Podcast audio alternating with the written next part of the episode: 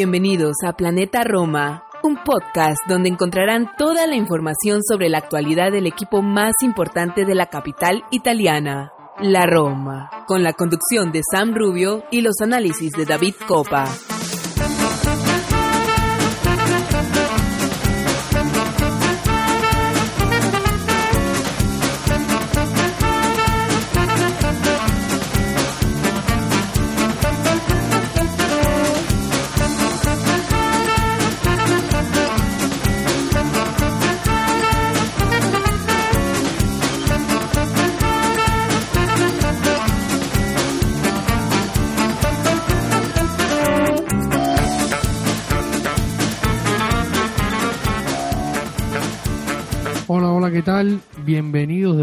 Episodio más de Planeta Roma Podcast.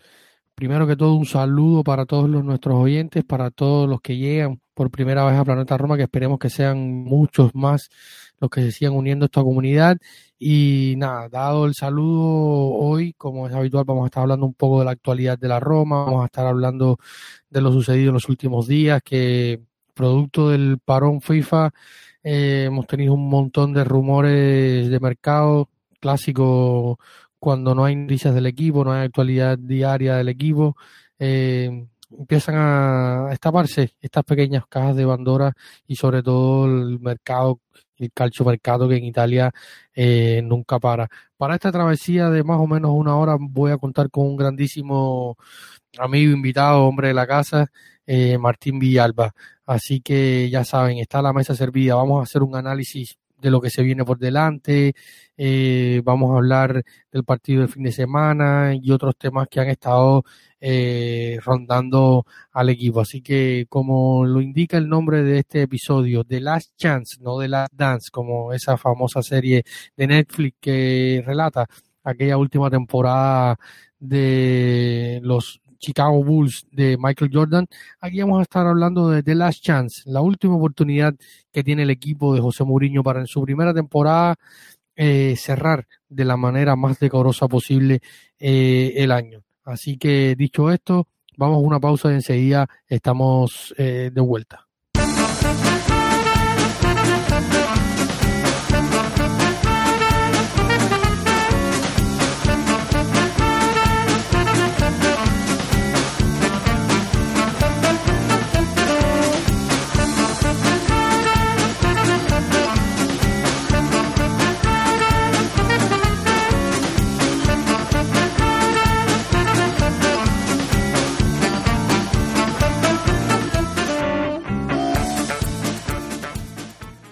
Martín Villalba, mi querido y estimado amigo de Mil Batallas, hombre de la casa de Planeta Roma, encantado de tenerte por acá.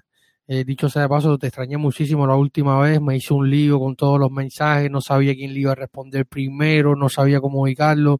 Usted es un maestro en esas cuestiones y, siempre es bueno tenerla por acá para, estar debatiendo también un poco de, del equipo. ¿Cómo está, mi estimado? Buenos buenas tardes, buenas noches con todos. David, un honor siempre para mí estar aquí. Señores y señores, David Copa, ya no el Jordan Beretú de la comunicación deportiva, sino el Brian Cristante, el polifuncional. Ahora no solo escribe en planetaroma.net, sino que también hace las grabaciones, dirige el programa del podcast, coordina las entrevistas, eh, los tweets, los comentarios y todo. Entonces, realmente un polifuncional para el equipo de Planeta Roma. Repito, buenos días, buenas tardes, buenas noches, desde donde sea que nos estén oyendo a lo largo y ancho de este planeta Roma. Como dijo David, muchísimo para comentar el día de hoy, mucha tela por cortar. Y bueno, eh, todo empieza, ¿no? Y por ahí ya fuimos mencionando un par de nombres propios de los que vamos a ir hablando hoy en estas telenovelas de mercado.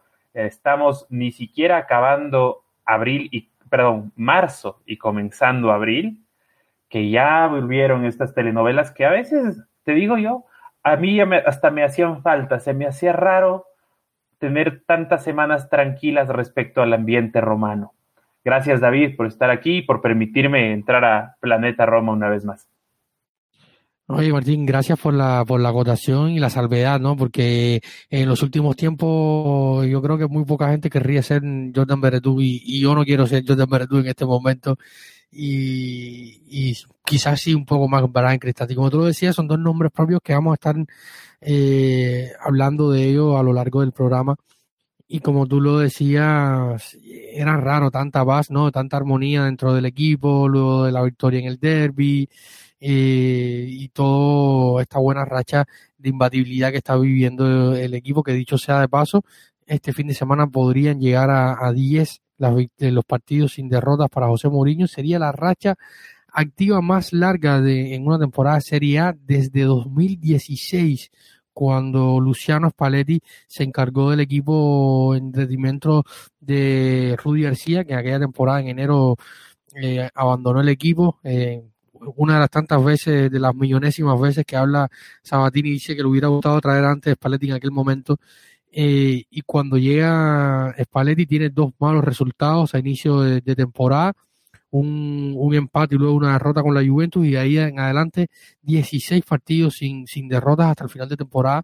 Esperemos que se repita una racha similar para José Mourinho, pero desde esa época estamos hablando hace ya cuántos, seis años, no pasaba eh, una racha tan larga. Las últimas más largas fueron de exactamente de 10 de Eusebio Di Francesco y, Claudio Ranieri. Esperemos que, que José Mourinho pueda igualar la gesta este fin de semana en el en Luis Ferrari, de un tema que también estaremos hablando al final de, de, de la temporada, de, del, del perdón, del, de este episodio, que vamos a estar haciendo una pequeña previa del partido de Luis Ferrari.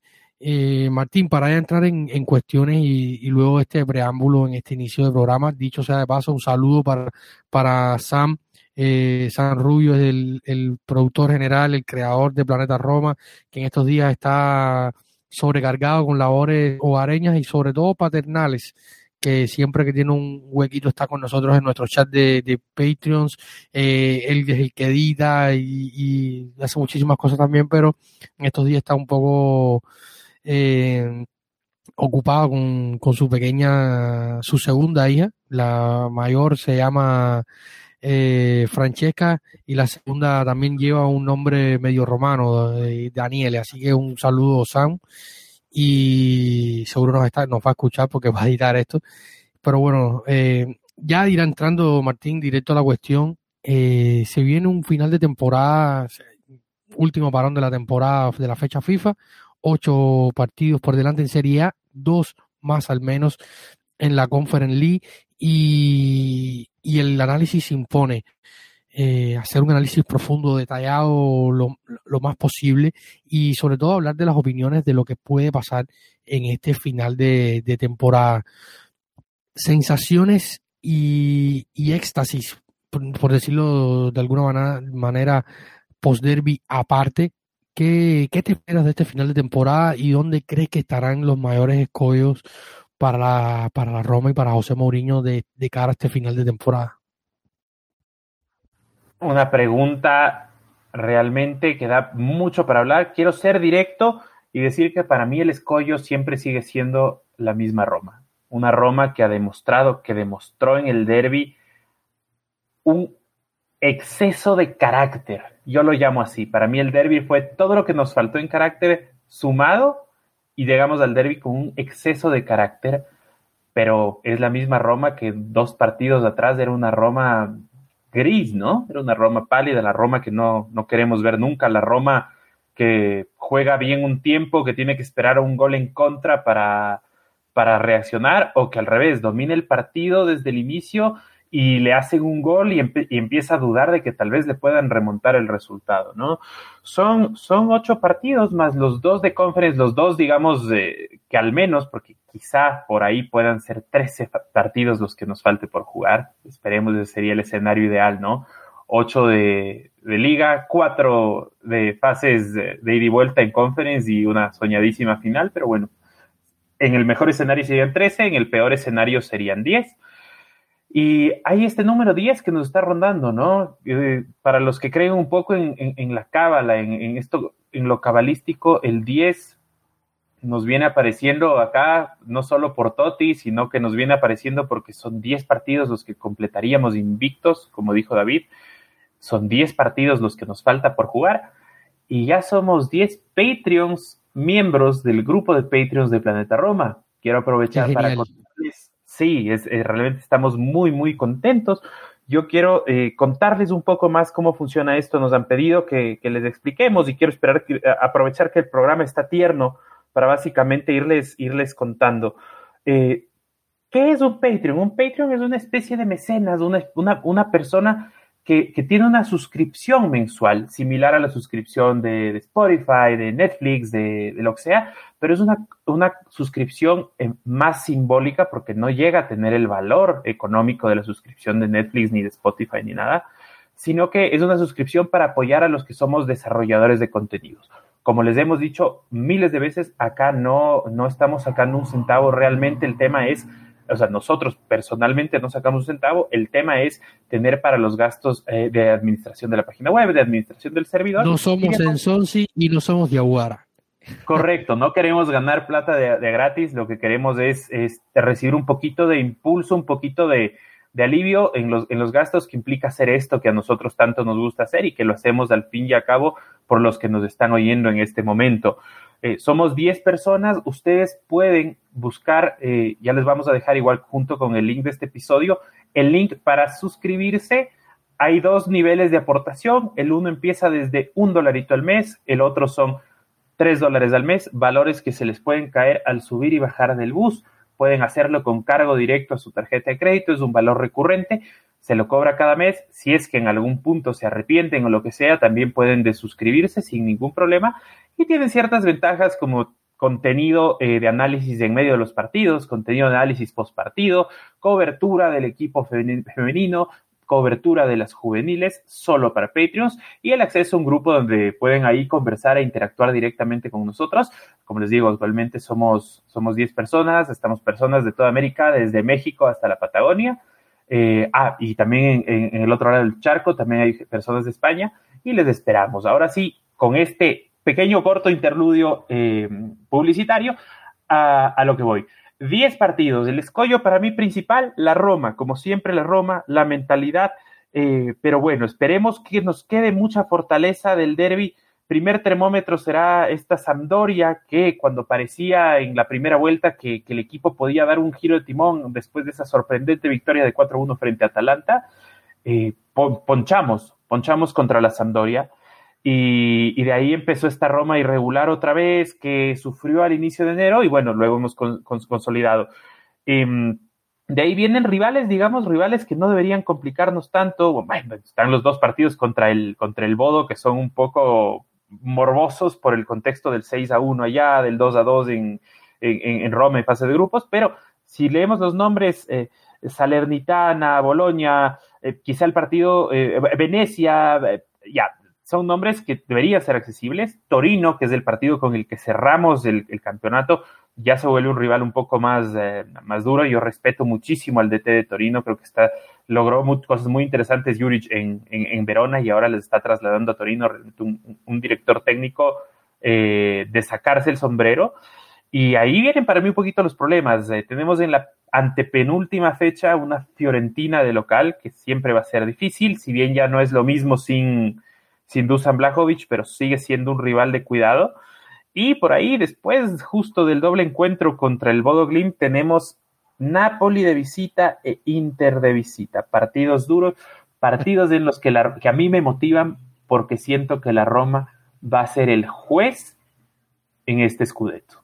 Me da mucho morbo ver si podemos tumbarle el escudeto a Luciano. Me da mucho morbo ver si es que tal vez podemos acabar con los sueños de, de bicampeonato del Inter no, no quisiera tampoco ayudarle al Milan, pero bueno, me da un poquito de morbo. ¿Cómo lo ves tú? No, yo te iba a decir, esa, esa semana, esa segunda quincena de, de, abril va a ser muy dura, va a ser muy dura porque son dos partidos fuera, uno en el Maradona, lunes, finalmente ese partido eh, se trasladó un lunes porque increíblemente se había programado para un sábado, creo que también porque no se contaba con que, o sea, no, no, no había la seguridad de que la Roma iba a avanzar en, en Conference League hasta dónde está y se había programado el partido para, sábado, para el sábado. Increíblemente vamos a jugar un lunes en el Maradona y ese mismo domingo luego estaremos viajando a, a, Milano para jugar en San Siro otra vez ante el Inter, que esperemos que, que haya ese, ese ámbito de, revancha de, todos después de la, de la pésima cara mostrada contra el equipo de, de, de y también habrá que ver cómo llega el Inter allá, porque el Inter tiene un partido menos con respecto al resto en este momento, tiene 29 partidos y este fin de semana estará jugando el derby de Italia ante la Juventus que pudiera suponer una parte importante de, lo, de marcar la lucha por el Scudetto. Recordemos que Milan 66, Napoli 63 y el Inter de Inzaghi tiene 60 puntos hoy eh, con un partido menos. No ganarle a la Juve sería que la Juve lo sobrepase y además caer eh, prácticamente en desgracia y fuera de, la lucha por el Scudetto y ya un Inter fuera de la lucha por el Scudetto con un Atalanta un poco más lejano que también tiene un partido menos, eh, cambia bastante la cara de lo que puede ser ese partido y también incluso lo del Navi, porque el Napoli este fin de semana con muchísimas bajas estará jugando en Bérgamo ante el siempre peligroso Atalanta de Gasperini, que si bien esta temporada no ha tenido grandes partidos como local eh, en su estadio, eh, luego el Napoli tiene que jugar al fin de semana siguiente, tiene Fiorentina, luego tiene Roma, luego tiene que viajar a, a, a Empoli, tiene Sassuolo, tiene Torino, tiene Genoa y tiene Spezia para cerrar. O sea, el calendario, yo creo que de los calendarios más fuertes de los equipos de arriba probablemente lo tenga eh, el Napoli.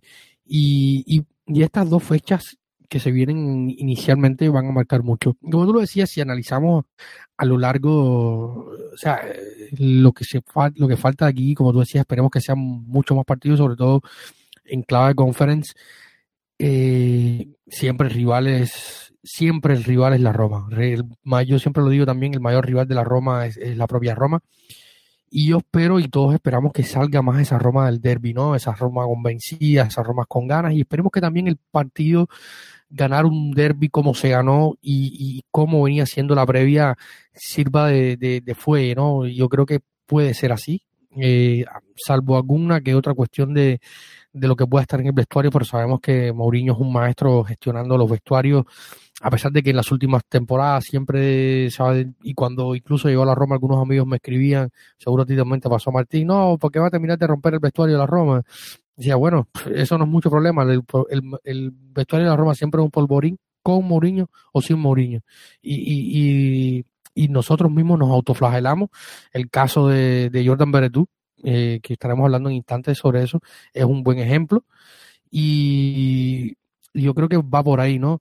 Eh, no sé, Martín, si tienes alguna pregunta de las que nos han llegado a nuestro Twitter sobre, sobre este final de temporada, de lo que puede ser, pero yo creo que, que el augurio es bueno. El augurio es bueno. Evidentemente, no, no creo que se vayan a ganar todos los partidos de aquí al final de temporada, eh, porque es complicado.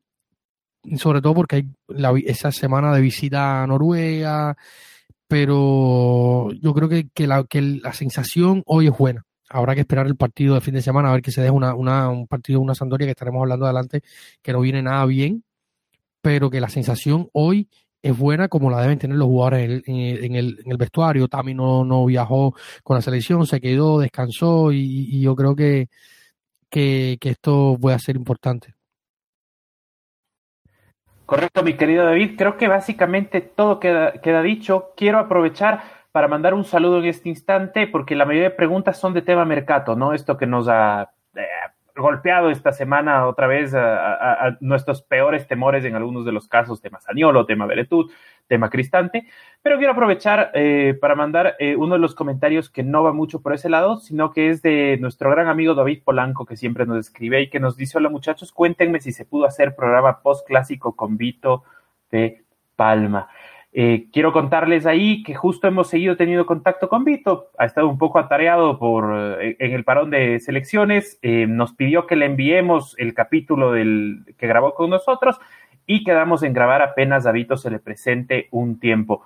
Para mí sería soñado lograr grabar antes del Derby del Sole, antes de jugar el partido contra el Napoli, para que nos cuente un poco de la historia de cómo comenzó esa rivalidad, que les cuento para los que tal vez no lo sepan, las hinchadas de la Roma y del Napoli eran hinchadas hermanadas. Ese partido se veía abrazados unos con otros hasta que hubo un incidente que Dios mediante Vito ya les comentará, o si no, nosotros mismos les comentaremos. Está en internet, búsquenlo cómo nace el Derby del Sole, y si no, escúchenos en, futuros programas, ¿no?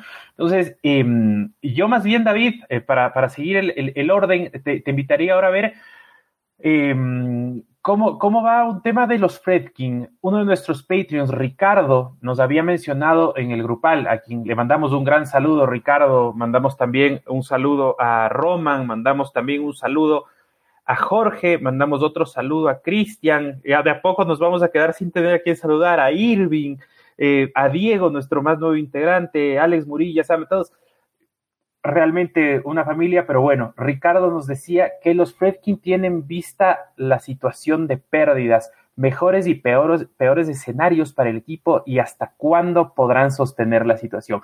¿Qué nos puedes decir ahí? Sí, tú, David, que eres realmente el, gurú de ese tema, el gurú de lo que pasa en, en Trigor y en torno a los Fredkin. Sí, esta, esta conversación sale un poco porque lo que hemos venido hablando en los últimos tiempos de, este escenario, ¿no? De esto que veníamos hablando en, la, en, el primer tema.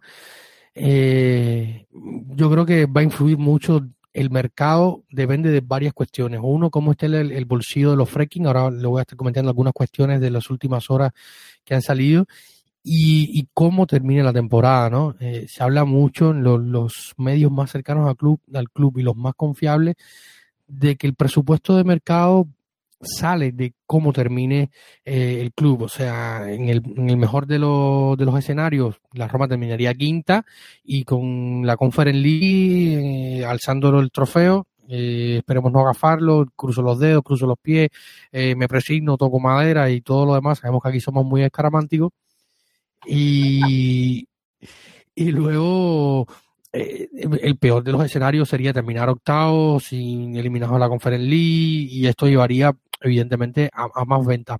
Al margen de esto, comentábamos hoy con la noticia que pueden leer en nuestra web planetaroma.net que sacaba el grandísimo y siempre confiable Filippo Biafora de que al final de este, o sea, hoy estamos grabando este episodio el 31 de marzo, el último día del mes de, del tercer mes del año, eh, Biafora sacaba la noticia de que en el mes de marzo otra vez los Requiem ponían dinero de su capital, 6.5 millones para gastos corrientes de socios y tal eh, del club. Y nuestro querido Ricardo, Patreon nuestro, eh, comentaba de que, de que ya esto lo tenían visto. Alguna vez nuestro querido Sam también lo comentó y surgió el debate, ¿no? Porque yo creo que, que, que válido debatirlo y aclararlo. Los Freaking compran el club en una situación y en un panorama completamente diverso. O sea, no estaba la pandemia y justo después, eh, unos meses después, comienza la pandemia. O sea, y esto, a pesar de que ya los números eh, de la Roma estaban en rojo, la pandemia lo lleva más aún en rojo y, y, los, las pocas ganancias o las ganancias que genera el Olímpico, más allá de que hay que pagarle al CONI, al gobierno local y tal, eh, no se dieron, se fueron eh, sponsors eh, como Qatar Airways por el tema Champions, se fue Nike, vino eh, New Balance, o sea, hubieron cambios radicales en cuanto a las ganancias y, y, esto aún ha ido más deprimiendo. Que ellos sí tenían visto de que podían haber pérdidas, sí, pero a este punto no sé. Ahora, ¿cuánto podrá sostenerse?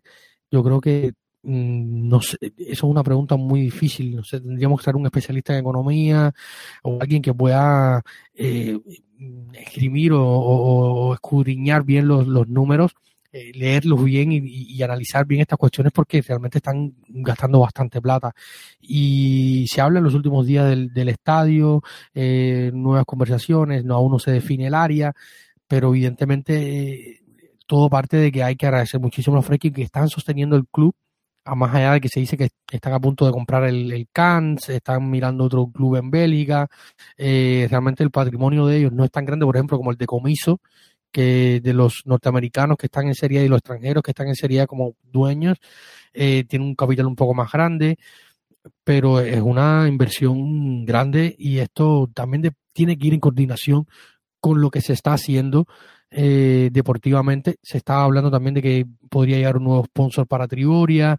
Eh, los Fresquins están moviendo las fichas, pero evidentemente dentro del campo y el club tiene que dar respuestas porque no sé hasta cuándo podría sostener esto, Martín. No sé cómo tú lo ves. Absolutamente de, la misma forma. Em, no nos olvidemos que los Fredkins, si bien llegaron al equipo y supongo que tienen cierta ilusión con el equipo de llegar a un buen puerto, de transformarlo en un club top a nivel mundial, eh, no solo en la hinchada, que para mí es lo más top que tiene la Roma, pero largo, el mejor patrimonio y el mayor patrimonio de la Roma son sus hinchas. Eso lo quiero recordar siempre y quiero que todos lo sepamos y lo tengamos presente. Pero más allá de eso, la idea es llevarlo al nivel más competitivo.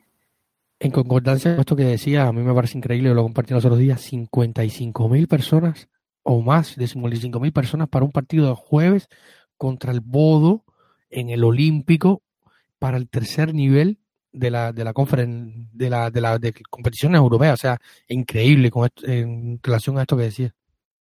Una locura. Es, es una cifra realmente eh, astronómica para el tipo de partido que es, que muestre el compromiso que tiene el hincha con el equipo, ¿no?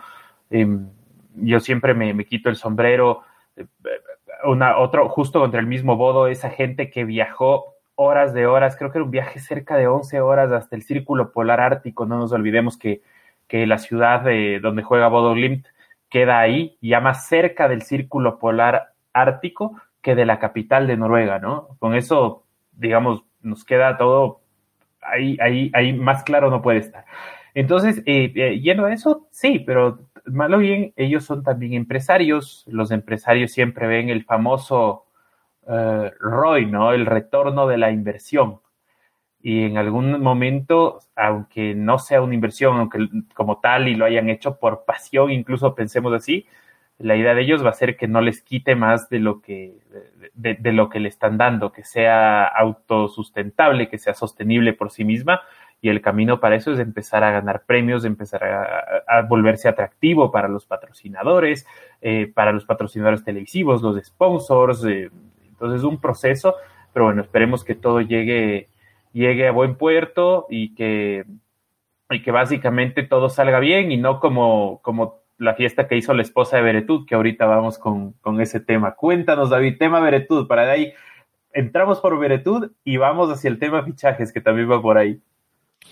El tema Beretud es difícil, ¿no? Porque es uno de los jugadores, yo creo que, que como todos nos más, más nos gustaba de esas últimas temporadas con Fonseca, que habían sido grises por grandes tramos y Verdú era como un poco esa luz, esa motivación, ese, ese jugador diferente.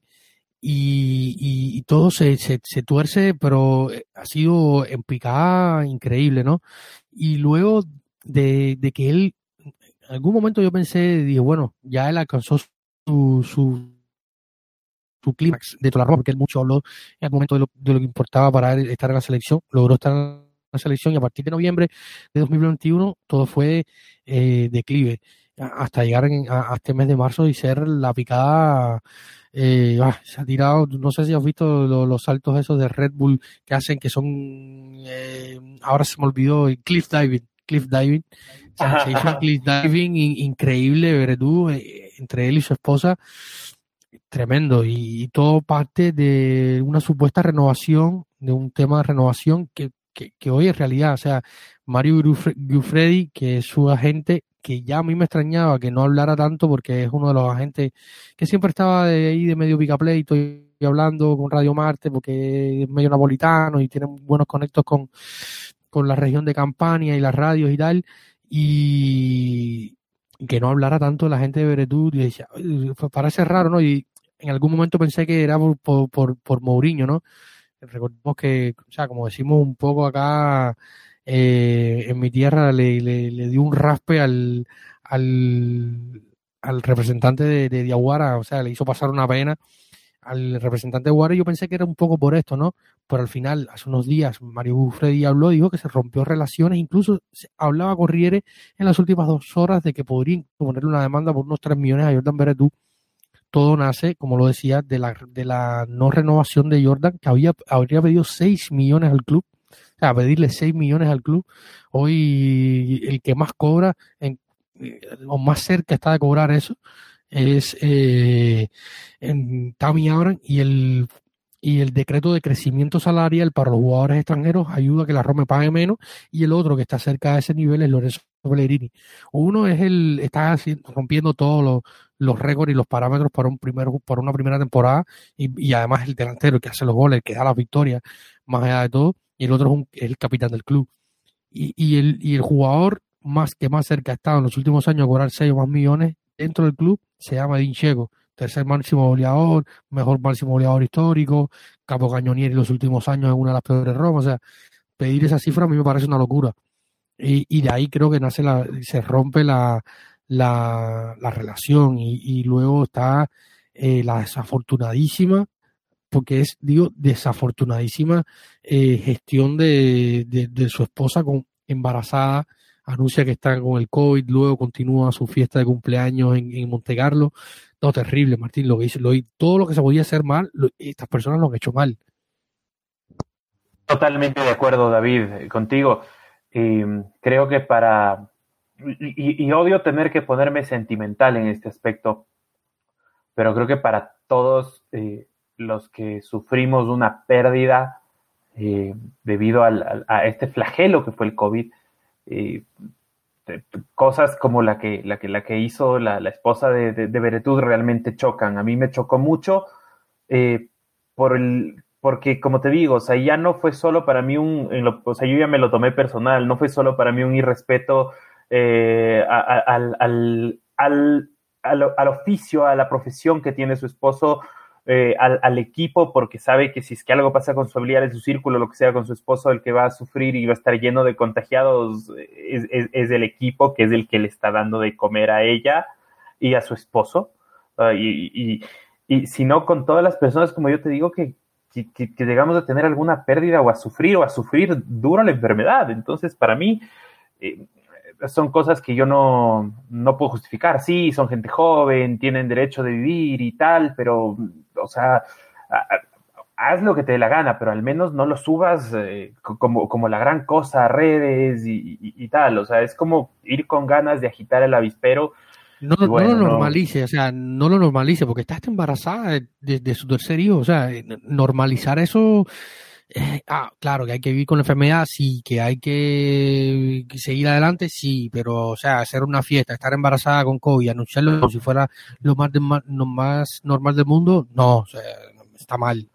Sí, no, ahí yo digo, se nota que muchas veces eh, los futbolistas, eh, te digo, en los futbolistas todavía me sigue sorprendiendo que pase, pero en, en, en las eh, parejas o familias de los futbolistas se nota mucho la falta de, de, un re relacionista público, un comunicador que les eh, oriente cómo manejar sus redes, ¿no? Sus redes, su, su vida, cómo volver compatible la vida personal con la vida pública que tienen de cierta forma, ¿no? Recordemos, como te digo, en los futbolistas sigue pasando, sobre todo en, en jóvenes muy jóvenes, recordemos el tema de, de Gian con la, con la fiesta que, que le causó irse a entrenar de nuevo con la primavera como escarmiento, o el video de Zalewski con sus, uh, entre, entre comillas, amigos, ¿no? Pero bueno, entonces e ese tema, y, claro, de un mal momento para Beretud, los, lo que Beretud pide 6 millones eh, para renovar es como,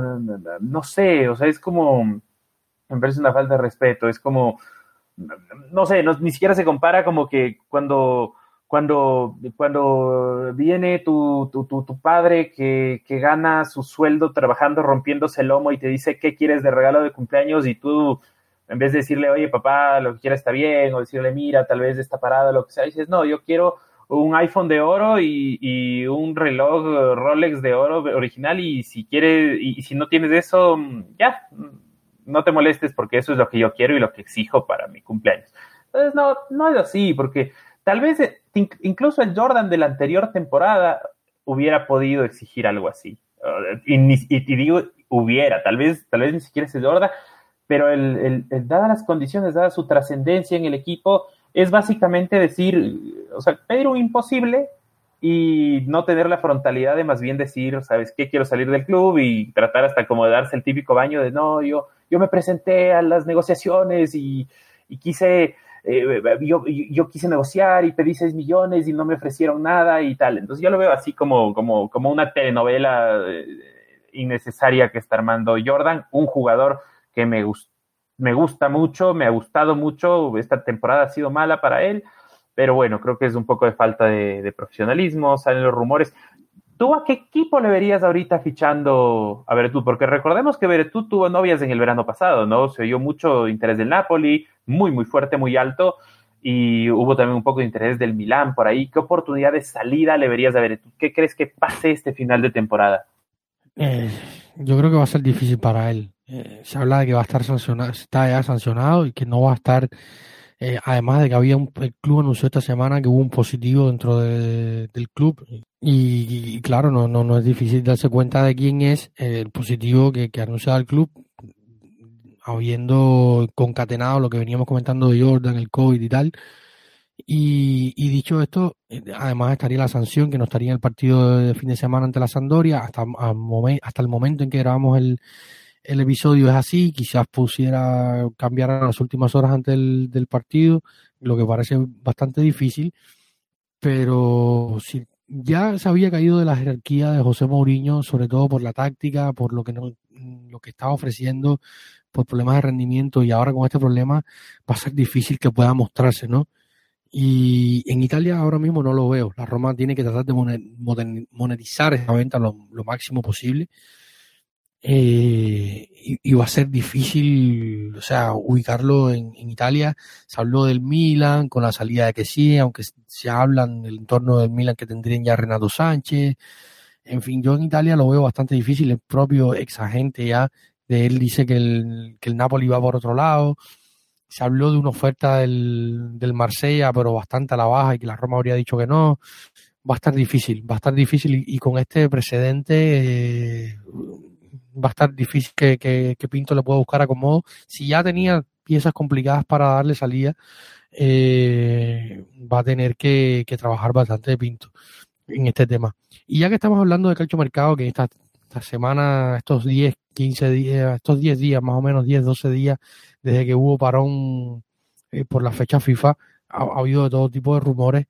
Eh, los últimos han sido los de Cristante y tal eh, Martín, la Gaceta daba un sacaba un artículo diciendo que habían siete jugadores intocables dentro de la Roma para José Mourinho y ponía varios nombres en la mesa. Si yo te preguntara a ti, oye, tienes quiénes son tus siete, yo te diría luego mis siete y a partir de ahí vamos a seguir con el tema de, de Cristante, cuán necesario es, que no, que puede pasar y tal. Pero quería a partir de ahí, ¿no? Si, si te dicen, oye, hay siete jugadores dentro de la Roma, y que son intocables para José Mourinho, ¿quién dirían? Y, parto diciendo que uno de estos jugadores que ponían era Leonardo Spinazzola. Eh, yo creo que, que, Spinazzola es más intocable que todo porque es difícil vender un jugador que viene con una lesión de ligamento eh, de tendón de Aquiles y ya está un año fuera. O sea, vender un jugador de 29 años que es un año sin jugar y con un problema de una lesión, yo creo que, que más que intocable lo hace invendible ¿no? en este momento. Más allá de, de, que el recuerdo de lo que le pudo dar Italia en la Eurocopa. ¿no? Sí, sí, totalmente. Y de lo que se lo extrañó en esta doble fecha FIFA ¿no? para, para Italia. Que a todo esto, como les digo, con mucho respeto para los que también son italianos o tienen ancestros italianos o tifan por la nacional y por alguna razón les, les gusta. A veces cogemos elecciones que no son las nuestras porque nos parecen simpáticas, nos caen bien, nos gustan, pero más allá de todo eso y con mucho respeto para ellos, a mí no me molesta mucho que Italia no vaya al Mundial, porque recordemos que es un Mundial que nos corta la temporada en diciembre y que nuestros jugadores no van a ir a contagiarse de COVID, no van a ir a jugar partidos y lesionarse, no van a ir a estar expuestos a, desgaste, a cansarse y a venir tocados ni nada. Entonces, yo no lo veo del todo malo pensando siempre en los intereses del equipo. Ahora, me encanta la pregunta de David, realmente tengo que ser sincero, no, no leí la lista eh, eh, publicada que mencionabas.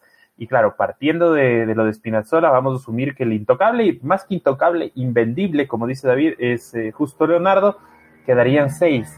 Yo me lanzo con Tammy Abraham, evidentemente, para mí, Pilar, eh, Rui Patricio, que nos ha dado muchísima seguridad.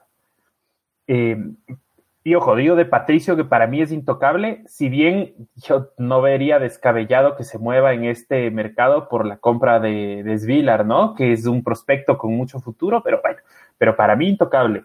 Tami, Patricio, Zalewski, intocable. Tres, vamos ahí tres. Wow. Mm, mm, mm, te digo, hoy por hoy, aunque no es un jugador vistoso y muchas veces yo he criticado, critiqué en su momento a Brian, Cristante, yo incluyo en esta lista a Brian Cristante. ¿Por qué? Yo lo criticaba porque capaz no es así un jugador eh, que está en, un nivel top siempre, que está en partidos sobresalientes, más bien a veces hace partidos discretos, pero cuando Fonseca lo empezó a usar en todas partes del campo y vi la entrega de Cristante, el sacrificio, el profesionalismo de Cristante, yo me quedé con Cristante y para mí es un irreemplazable hoy por hoy por la profundidad que le da al vestuario. En él tenemos un, central, eh, un central eh, eh, en la mitad de la línea de tres, un central por derecha en la línea de tres, tenemos en, su posición, digamos, de, mediocampista, mediocampista un poco más adelantado, trecuartista, tenemos, tenemos varias posiciones cubiertas con él. Entonces voy, voy, recapitulo. Tami, Patricio, Zalewski, Cristante, me quedan dos. A ver, eh, ¿qué, será? Aquí se pone, se pone complejo, ¿eh? Se pone complejo. Cumbula. No, Lorenzo es otro. Ya, espérate, me, me, quedan dos. Justo ahí voy. Cumbula y Lorenzo. Y ahí acaba mi lista. Dejo fuera a Saniolo y ya voy a explicar por qué. Acá viene la polémica. Eh, Cumbula por el crecimiento que ha tenido otro jugador muy profesional, un jugador con un aplomo para mí impresionante, muy joven, tiene mucho por crecer. Eh, yo sé que Roger es uno de tus favoritos, David, pero para mí, lo que te decía una vez, Roger es más espectacular, es más físico, es, eh, tiene unos, unos quites, unas, unas, unas barridas espectaculares, pero a veces tiene estos errores que a mí me, me, me descuadran o que te pueden complicar un partido y Kumbula quizás no es tan vistoso, pero tiene, tiene más solidez. Yo le veo, de hecho, Kumbula para mí es, es, uno de los pilares en los que se construirá la, defensa futuro, esperaría que sí. Eh, y Lorenzo, eh, o sea, no, no, no, hay más eh, que decir su nombre y su apellido, Lorenzo Pellegrini, capitán romano, romanista, etcétera, para quedarnos. ¿Por qué no Saniolo? Y aquí voy. Y y con esto cierro y me estoy extendiendo mucho. Porque creo que eh, Saniolo, lo de Saniolo es una, una, relación muy delicada y lo que, me, lo que me hizo como hoy aterrizar más aún los pies de la tierra de una posible marcha de Saniolo es esta noticia que también la publicamos en nuestro portal de que la Roma le había ofrecido un mental coach eh, a Saniolo para que lo apoye como en su toma de decisiones en el campo y en cómo manejar la presión y decisiones fuera del campo y todo eso, y Saniolo lo rechazó. Entonces, eh, quizás Saniolo, como les, como les decía yo hace meses, yo temo y sigo temiendo y lo veo cada vez más cerca que Saniolo más que un Totti va a ser un Casano. Yo lo veo así, el muchacho es talentosísimo, eh, tiene chispazos todavía de ese chico que era antes de las dos lesiones, eh, lo que le falta mucho para mí es en el tema mental, le siento muy presionado, siento que ya no se divierte, ya no le da felicidad el fútbol, sino que siente la presión de demostrar que es el próximo, eh, eh, el próximo Baggio, el próximo Totti, el próximo Alessandro del Piero, ¿ya? Y, y, yo no descarto su salida porque si él se quiere ir y de paso nos puede dejar un buen dinero, no le veo ningún problema. Puede empezar muy en contra mía, he oído opiniones muy respetables de un jugador en torno al cual se lo debería cobijar, se le debería hacer el proceso, uno de los jugadores más técnicos, si no el más técnico que tenemos, eh, ya lo hemos esperado dos años y pues deberíamos darle más chance y seguirlo esperando, pero yo veo un poco de, de falta de voluntad del chico y por eso no lo considero intocable. No sé cómo lo veas tú, David, vamos, finalmente mis siete quedan. Tami, Patricio, bueno, eh, Spinazzola, Tami, Patricio, Zalewski, eh, Cristante, eh, Cumbula y Lorenzo. Vamos con tus siete, David. Mira, eh, eh, vamos a, antes de ir con la lista, con las dos listas, te voy a dar la mía y, luego te voy a dar la, la que decía la gaceta. El tema del coach, yo que lo hablamos un día acá y quedé como averiguarlo, no, no, no recuerdo quién fue el que, a, un usuario, perdón, eh, nos hacía esta pregunta y yo quedé en averiguar Incluso queríamos tener a, acá a Alessandro Origuio para este episodio, pero no pudo ser. Alessandro Origuio es periodista, escritor, profesor de, lengua española en la Universidad de Roma y además de todo esto un gran romanista.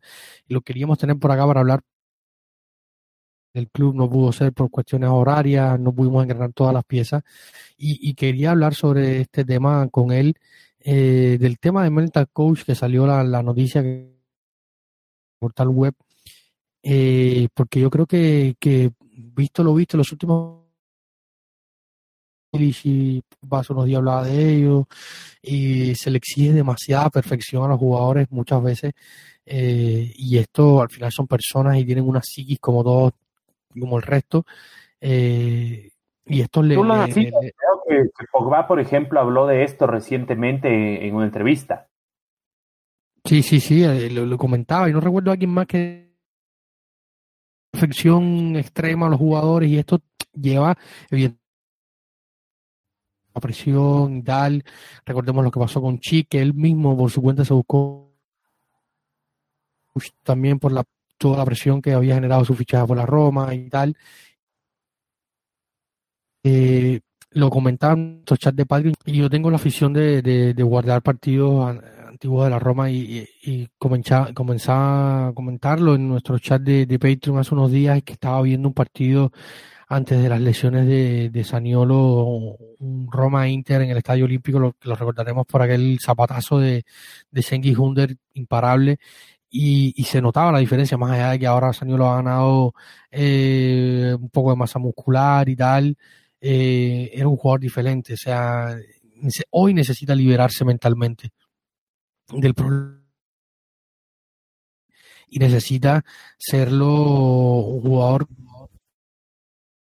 votar más. Realmente es una pena, ¿no? Realmente es una pena verlo que no es más de este jugador eh, libre, este, este jugador que era básicamente un, un, muchacho, un muchacho que perseguía el balón y que se divertía con él y que iba más, eh, más suelto en el campo. Yo siempre me acuerdo el gol que le hace al, al Sassuolo, que, que, sienta a toda la defensa, arquero incluido, con un amague. O sea, para mí, ese es el Saniolo que, que quisiera volver a ver. Lo vi unos momentos contra Turquía en el, en el partido y tristemente dije, bueno, va a estar más suelto. Es un partido en el que no se juega nada ya Italia. Y no, vi el mismo Saniolo bronco, peleador, eh, que entra el cuerpo a cuerpo, eh, acabó incluso con, con una amarilla eh, para variar, y, y, es, y, es, así, iba, iba, por ese lado. Quiero aprovechar también para, para comentar eh, justo, ¿no? También hay las, las novelas de las novelas de, de, Saniolo, bueno, la novela de Saniolo con la Dube, una Dube que según hinchas y el entorno y la prensa no estaría dispuesta a pagar eh, el dinero que está pidiendo la Roma, ¿no? Yo hasta molestaba hace días en mi cuenta con, con un, con un meme, ¿no? Ponía, claro, lo que, lo que la, como ese meme de lo que el cliente pide y lo que el cliente quiere pagar, era lo que la Juve pide, claro, pide Saniolo, lo que la Juve quiere pagar y era Felipe, Felipe Anderson.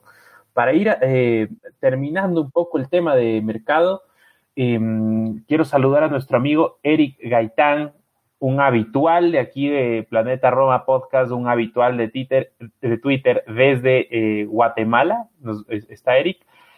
Y Eric nos dice, si se van Cristante y en el verano, ¿quién podría llegar a nuestro campo, David? No sé si es que, si es que has escuchado. Creo que tú andabas siendo muy partidario del fichaje de Sheka, no Shaka, ojo, Sheka. Cuéntanos, no, David. No, no, por favor muchísimos nombres, el, Checa este del, del Lille, eh, se habló que podría llegar, o sea, hablar ahora de los posibles nombres es un poco complicado porque sabemos que luego, esperemos, y yo espero, realmente ya hoy lo decía Filipo Biafra, ya lo compartía en mi cuenta de Twitter, que la pista estaba fría, eh, así como otros nombres que han salido muchísimos estos últimos 10 días. Eh, Filipo Biafra lo negaba, que es una de las fuentes más confiables en torno al club, periodista del tiempo.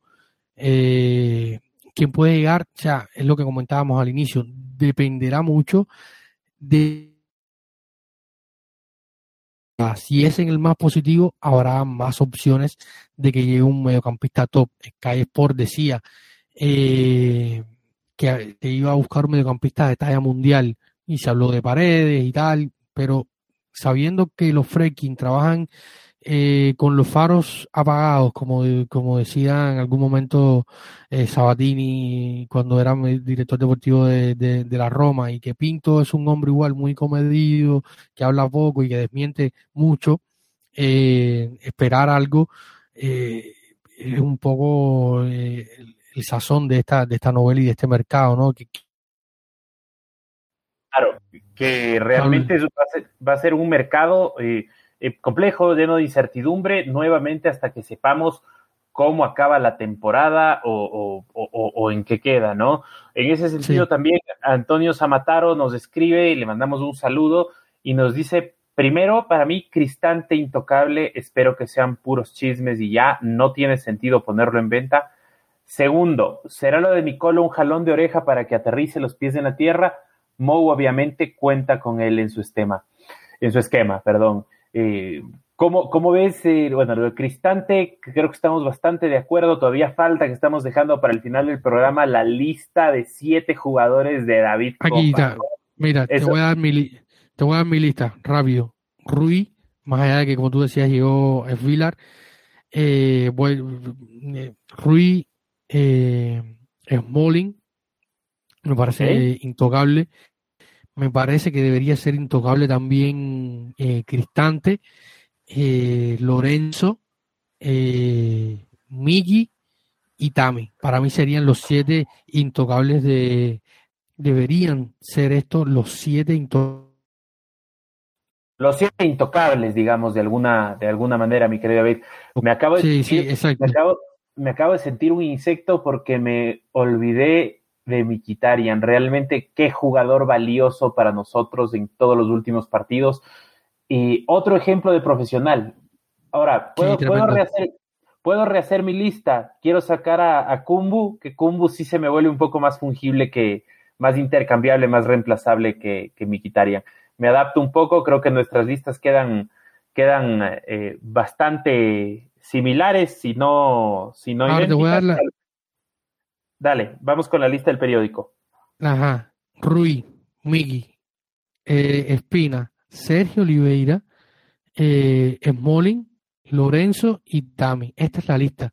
Me sorprende bastante que pongan a, Sergio Oliveira, porque si la, la, la, idea de mercado es vender a, a, Cristante por unos 15, 17 y que termine en la Juve para gastar 13 en un jugador de, de 30 años, y a mí la verdad no se me hace mejor jugador que Cristante, más allá de que tuvo un derby espléndido, si, a ver, a ver si, si, juega siempre, como juega el derby, que es bastante difícil, eh, pues, perfecto, pero a, sus 30 años lo veo complicado.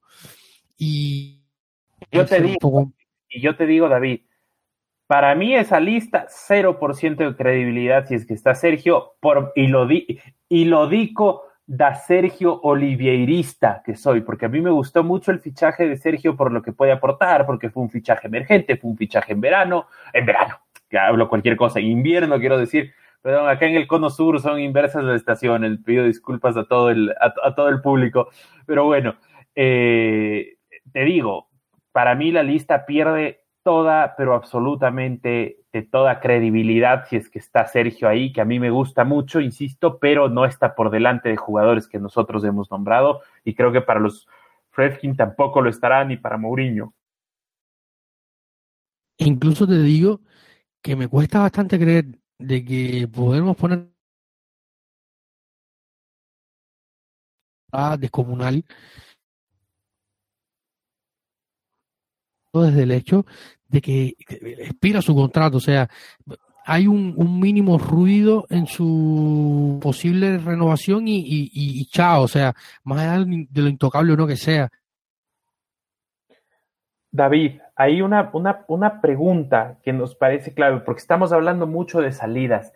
El mismo David Polanco, a quien ya le mandamos saludos, nos decía si es que tal vez suenan nombres de fichajes como el del año del Scudetto. Recordemos que ese año fichamos, por ejemplo, a, Gabriel Omar Batistuta, eh, me parece incluso que eh, el mismo Walter Samuel. ¿Hay algún batacazo que quiera dar el equipo en el mercado de verano? Más de esto de Paredes, que ya se ha hablado de que es una novela y que, y que supuestamente Tiago Pinto fue a París y lo rechazó. Eh, y cosas eh, por el estilo. ¿Hay algún jugador, digamos, que esté en un equipo top, en un nivel top, que suene realmente con fuerza para, venir acá a la Roma? Realmente hoy no.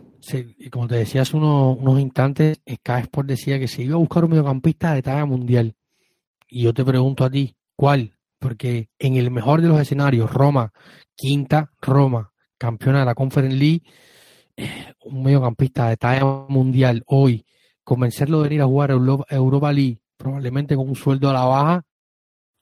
Probablemente con un sueldo a la baja sería, eh, no sé, es, soñar. Yo a veces oigo que soñamos un poco en, ciertos fichajes eh, que me parecen imposibles. Es decir, eh, se habló de, de, Cristiano Ronaldo, que para mí era el fichaje más absurdo en su momento por, por lo que gana porque ya no solo en el fútbol de hoy recordemos, no solo es la ficha, no solo es el valor de la ficha, ah, es que viene a parámetro cero. Ok, viene a parámetro cero, pero se te van a ir 20 millones al año en un jugador, que es algo que, no podemos eh, permitirnos. Más el bono por firmar. Más el bono por firmar, más la comisión del representante, que claro, te lo llevo a parámetro cero, son los costos, los costos ocultos, ¿no? Claro, se supone, por ejemplo, que, Mino Rayola eh, llevó una mega millonaria comisión por llevarlo a Donnarumma al, al, PSG. No, no sé si es información oficial o secreta a voces, pero claro, la venta de cara al fair play financiero es parámetro cero. Pero ¿cuánto dinero hubo detrás de ese fichaje? En fin, entonces, eh, el tema Dybala, que Dybala hoy leí que ya no lo quieren en Italia, se lo relacionaba con la Roma. Em, nunca se le va a decir que no a un jugador de los quilates de Dybala eh, eh, por parte nuestra, pero hay que analizar que Dybala tiene un salario eh, tipo Premier, ¿no? Dybala no tiene un salario eh, eh, menor y, no va a venir a, quedarse en Italia mismo a resignar dinero y cuando ya ha demostrado que en realidad lo que movió a que no haya una renovación con la Juve fue justamente el tema el tema económico, el tema, el tema monetario que está tan presente en el fútbol de hoy. Eh, hablando un poco de esto también, quiero enviar un saludo eh, muy fuerte a Irving Sáenz. Irving es nuestro hito y es nuestro mito. ¿Por qué? Porque es el primer Patreon que tuvimos, el más antiguo, el verdadero, eh, ¿cómo le llaman? El decano, sí, el decano, como Olimpia en Paraguay, como Olmedo aquí, el equipo más antiguo en los dos lugares. Irving Sáenz es el decano de los Patreons de Planeta Roma y, nos hace una pregunta muy válida también. No nos olvidemos que el mercado no solo son eh, ventas o sesiones de jugadores que están en la plantilla hoy por hoy, eh, o, compras para reforzar, sino que hay muchos jugadores que van a regresar a Trigori en el verano porque tal vez sus préstamos no tenían ni obligación ni opción de compra y no lo quieren ejercer o, o, quizá no les fue bien en sus equipos. De esos jugadores nos pregunta Irving, ¿Hay alguno, David, con posibilidades de quedarse en el equipo e incluso tal vez de tener minutos de juego, de ser importante? Yo creo que yo creo que ahora mismo no, realmente no no veo ninguno con posibilidades. Villar probablemente salga, el, préstamo de, o sea, el sobrepréstamo, por decirlo de alguna manera, ¿no? Algún calificativo al tema de Mayoral, que es el prestó al Getafe, estando el, Real Madrid en medio y la Roma guardándose una opción de recompra, tampoco lo veo. Eh, Reynolds tampoco lo veo. Eh, así de los otros, estaba Milanese, que es uno de los chicos de la cantera que estuvo en, en Alessandría jugando, jugó bastante, luego perdió un poco la titularidad, tampoco lo veo. Eh, realmente hay muy pocas opciones de que haya jugadores de que, estén a préstamo que se pueden establecer en el primer equipo. Realmente veo muy pocas posibilidades. Y muy pocas posibilidades de que, de que vengan, de que, de que se establezcan.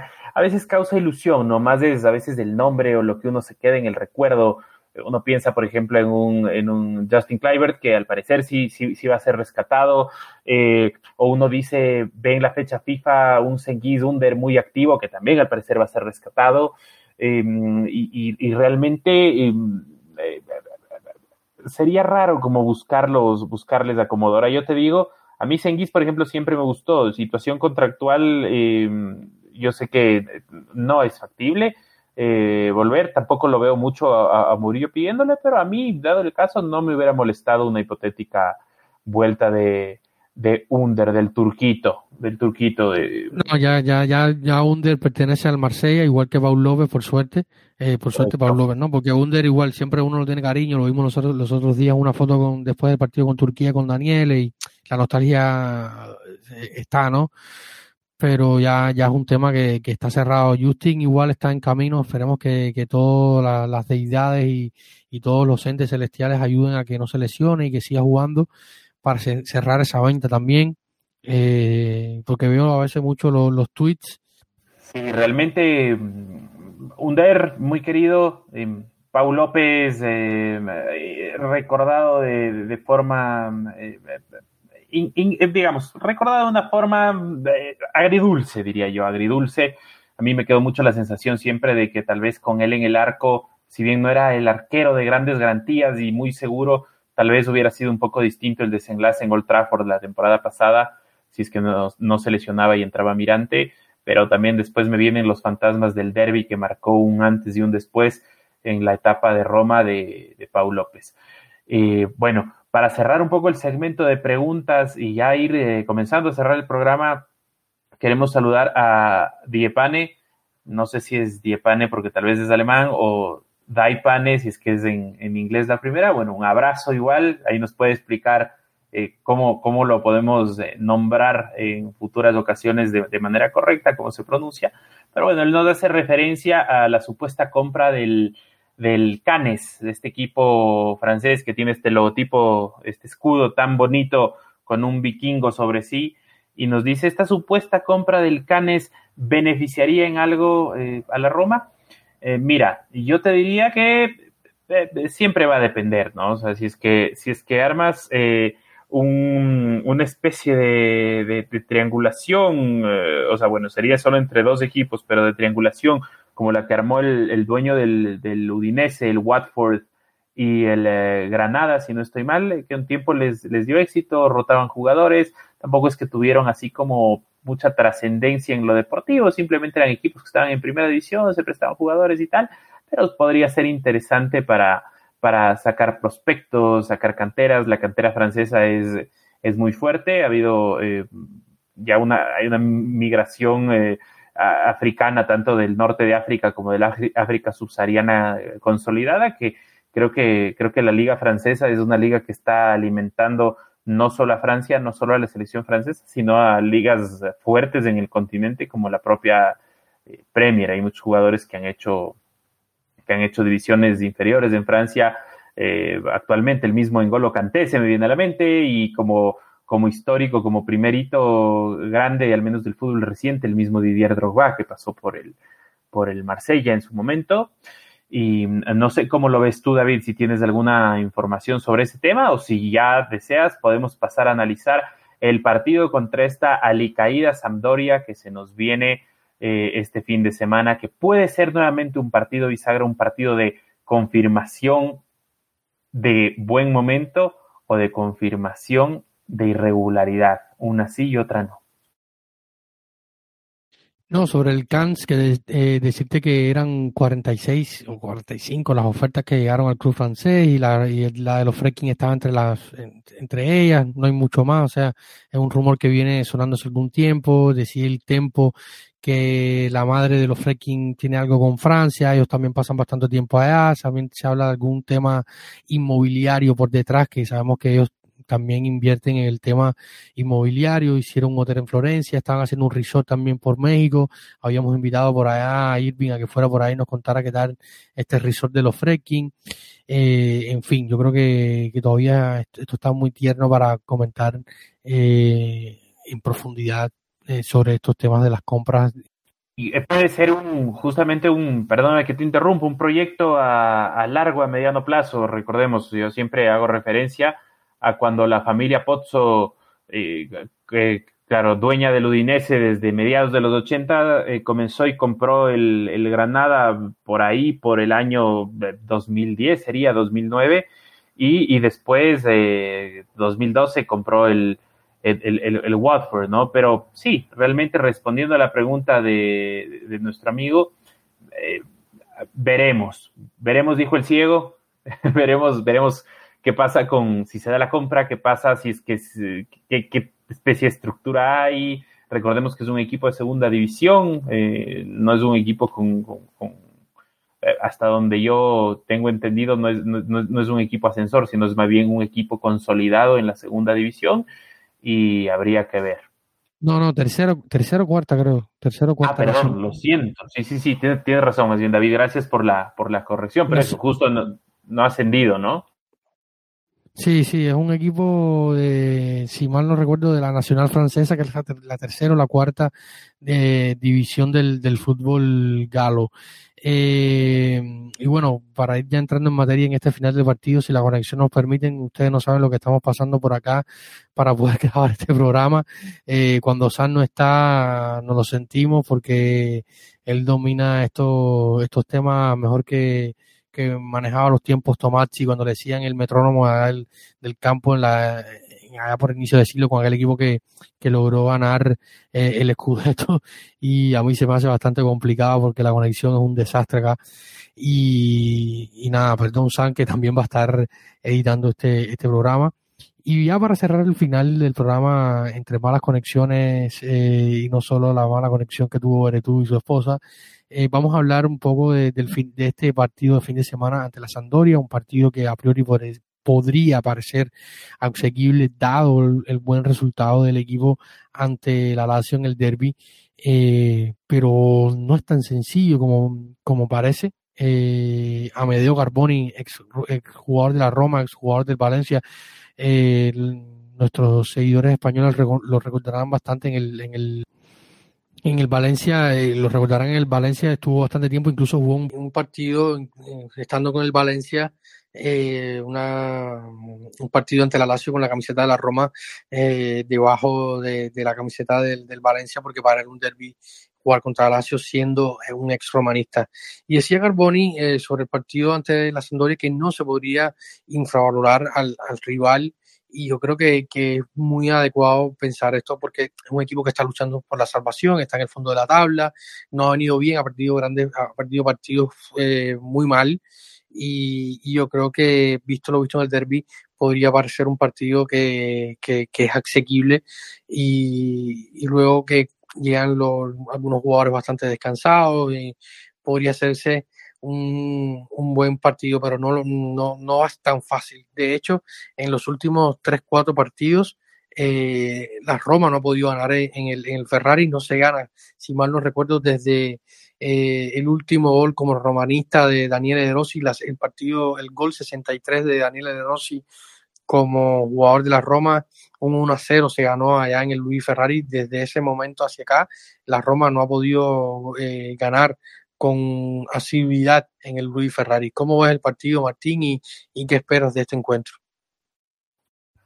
Eh, yo le voy a pedir al equipo lo que siempre le pido, que es actitud, que se dejen la vida en la cancha, que se dejen cada gota de sudor en la cancha, más allá del resultado, eh, es lo que le pido al equipo. Sin embargo, creo que la victoria se vuelve imperativa ahorita, ya hemos hecho lo, difícil, eh, ganamos el derby, con sorpaso incluido, ¿no? Le pasamos en puntos a la, a la Lazio, eh, no hay como descuidar, eh, por ahí sería importante lograr pelear el, quinto puesto y, no alejarnos tampoco del cuarto en caso de, que por milagro alguno de los de, los cuatro primeros, para mí tal vez incluso el Inter o la Juventus siendo más específico, pueda tal vez tropezarse y tener un desastre de cierre de temporada eh, entonces no hay que, no hay que bajar la guardia, la guardia nunca.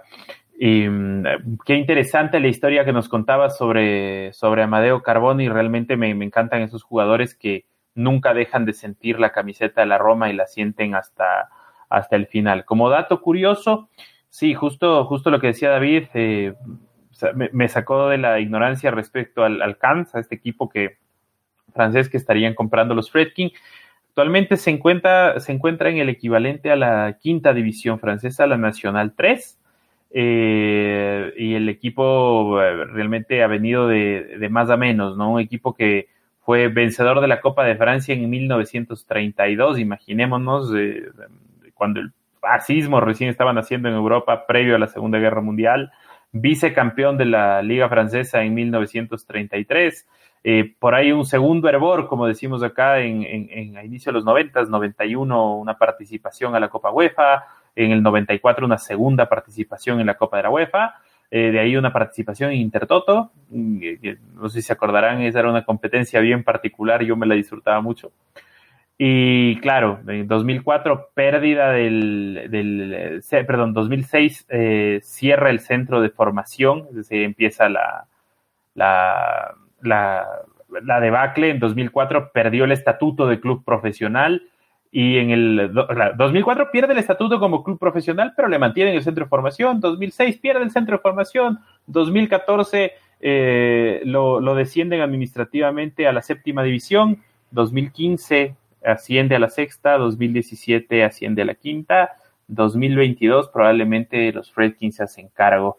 Entonces, tal vez es un proyecto más eh, de otro tipo del que estábamos nombrando, ¿no? Quizá probablemente ahorita me doy cuenta que no tiene nada que ver con, con el proyecto de Pozzo en el, en el tándem Watford-Udinese-Granada. Sí, Martín, y, bueno, volviendo a, la línea del, partido fin de semana contra la Sandoria, eh, se habla de que va José Mourinho a, repetir eh, el mismo 11 contra el derby, dejaría a Nicolò Saniolo fuera otra vez, volvería a formar con, con más mediocampistas, o sea, Sergio Oliveira, Mikitarian y Lorenzo, eh, junto a Cristante en la mitad del campo solamente con Tami arriba y más libres Lorenzo y Piquitari. ¿Te parece bien este esquema? Lo hablamos en el último episodio por acá con, con Santi y con Mateo Dimango, dos de nuestros también colaboradores que le mandamos un saludo enorme desde acá. Eh, ¿Ves este esquema, Martín, tú sosteniéndose en el tiempo? ¿Crees que, sea válido repetir?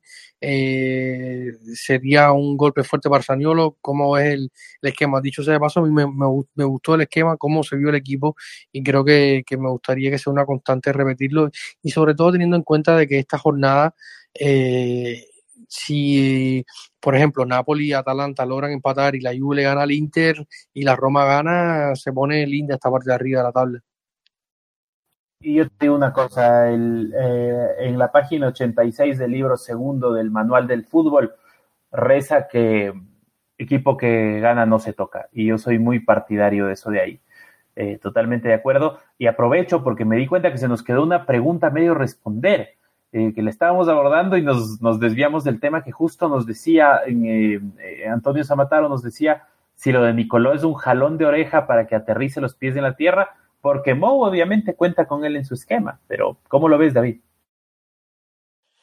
Habrá que verlo de, cara al fin de semana, yo creo que, y de cara al fin de temporada, cómo lo va gestionando después de, estos momentos, el problema con la selección que se quedó fuera, que simplemente es una amargura, eh, las, declaraciones de Mancini, el tema del mental coach y toda esta historia como veníamos comentando antes, habrá que ver cómo será la gestión a lo largo de este fin de temporada y, eso no, nos eh, dará una mejor noción de, de, qué puede eh, pensar Mourinho hoy según sus actos, ¿no? Yo creo que, que habrá que esperar a, que se suceda el tiempo y, ver la gestión. Yo creo que, es lo más prudente en este momento porque al final eh, Mourinho siempre se ha caracterizado por defender mucho a sus jugadores, pero evidentemente eh, hay que esperar. Yo, yo quiero cerrar el tema este de Saniolo y de cara al partido con Sampdoria. Eh, con, una frase que, yo le oí al, Vasco Aguirre y que me gustó mucho. Javier el Vasco Aguirre, de grata recordación para algunos hinchas y de ingrata recordación para otros hinchas. Hay un par de romanistas ahí que son hinchas de Rayados de Monterrey que realmente lo, querían matar al Vasco Aguirre por último paso. Pero bueno, él decía la que no sé si es la frase más inteligente o más tonta que he oído en una rueda de prensa donde le decían, oiga, profesor, ¿y por qué no pone a determinado jugador? Digamos como que le dijeran a, a Mourinho, ¿no? Oye, oye, oye, Vasco Aguirre, ¿y por qué no pones a Saniolo? Y él respondía diciendo, porque si pongo a todos los buenos y a los mejores que tengo en el, en el campo desde el minuto uno, y luego el partido se me complica, ¿a quién meto? ¿A quién meto al campo de juego? Claro, risas van, risas vienen, pero pensemos que también puede ser así, ¿no? Tal vez están pensando en una especie de terapia, terapia para Nicoló, donde en un partido complicado él entre, lo destrabe, sea el héroe, comience a plomarse. Y recordemos que ese fue el mejor Nicoló que vimos, un Nicoló eh, que era, eh, que, entraba eh, en, partidos, digamos, que, que, estaban un poco trabados, en partidos que tal vez ya estaban completamente destrabados, simplemente a divertirse en el campo. No lo descartemos, veamos qué va pasando y, y por mi parte realmente irles agradeciendo a todos, David, realmente una vez más el Brian Cristante de la comunicación deportiva sobreponiéndose a, todas las dificultades técnicas y, geográficas eh, que, sobrepone. Yo eh, le mando un saludo grande eh, a todos, a, David, a Sam, que va a editar en medio de su, de su paternidad, muchas veces incluso edita con la niña en, brazos, con, con Eliana Daniel, su segunda hija y mandarles un abrazo. No se olviden que, todo esto lo hacemos por amor al equipo, por, por el cariño que les tenemos a ustedes, los que nos escuchen. No nos dejen solos, compartan nuestro contenido, dennos like, síganos en todas las redes que puedan. Eh, de mi parte, un abrazo grande eh, cuéntanos, David, ahí sí, dejo todo en tus manos. Un abrazo, un gusto siempre. A mí me pueden encontrar en arroba romalatam, ahí nos escribimos. Todas las interacciones son respondidas y contestadas, salvo esas que andas censurando Twitter porque piensa que son fuertes o algo así. Si no te contesté, es porque Twitter me, lo censuró para, para mi salud mental. Oye, Martín, un millón de gracias a ti siempre por estar acá. Gracias a todos por escucharnos. No ha sido eh, fácil este episodio por problemas técnicos, pero esperemos que el próximo eh, sea un poco más sencillo, pero bueno, nada con lo, nada que está relacionado con la Roma es sencillo y si llamándonos Planeta Roma no podríamos ser muchísimo menos. Gracias por escucharnos, gracias a todos por estar ahí eh, y nada, esperemos que sea un buen partido el fin de semana, que, que podamos sacar los tres puntos, seguir en la pelea, seguir con, con, con un buen hype, con un buen sabor de boca eh, de cara a este final de temporada y sobre todo sacar los tres puntos en el Ferrari que, que supondrían muchísimos récords. Lo vamos a estar comentando en nuestra web, lo vamos a estar comentando con Cia Martín en su cuenta personal de Twitter, en, el Twitter mío, Davidito-RC mayúscula, ahí me pueden encontrar. Un saludo a todos, a Diego, nuestro más nuevo eh, Patreon, a, a, Valen Camino, a Flavio Lisi, que nos escribían hace unos días por, por, nuestra cuenta de Instagram, que ahí también nos pueden encontrar. Estamos en Instagram, Facebook, en Twitter, en Telegram, en YouTube, en todas las plataformas de podcasting. Suscríbanse, compartan con nosotros sus opiniones, lo que piensan, todo lo que quieran. Eh, aquí estamos. Así que ya vamos cerrando este episodio. Eh, no llevo la cuenta eh, como la llevaría nuestro querido Sam, pero eh, nada, gracias por estar y nos estaremos escuchando la, la próxima semana. Un saludo y siempre lo más importante es Forza Roma.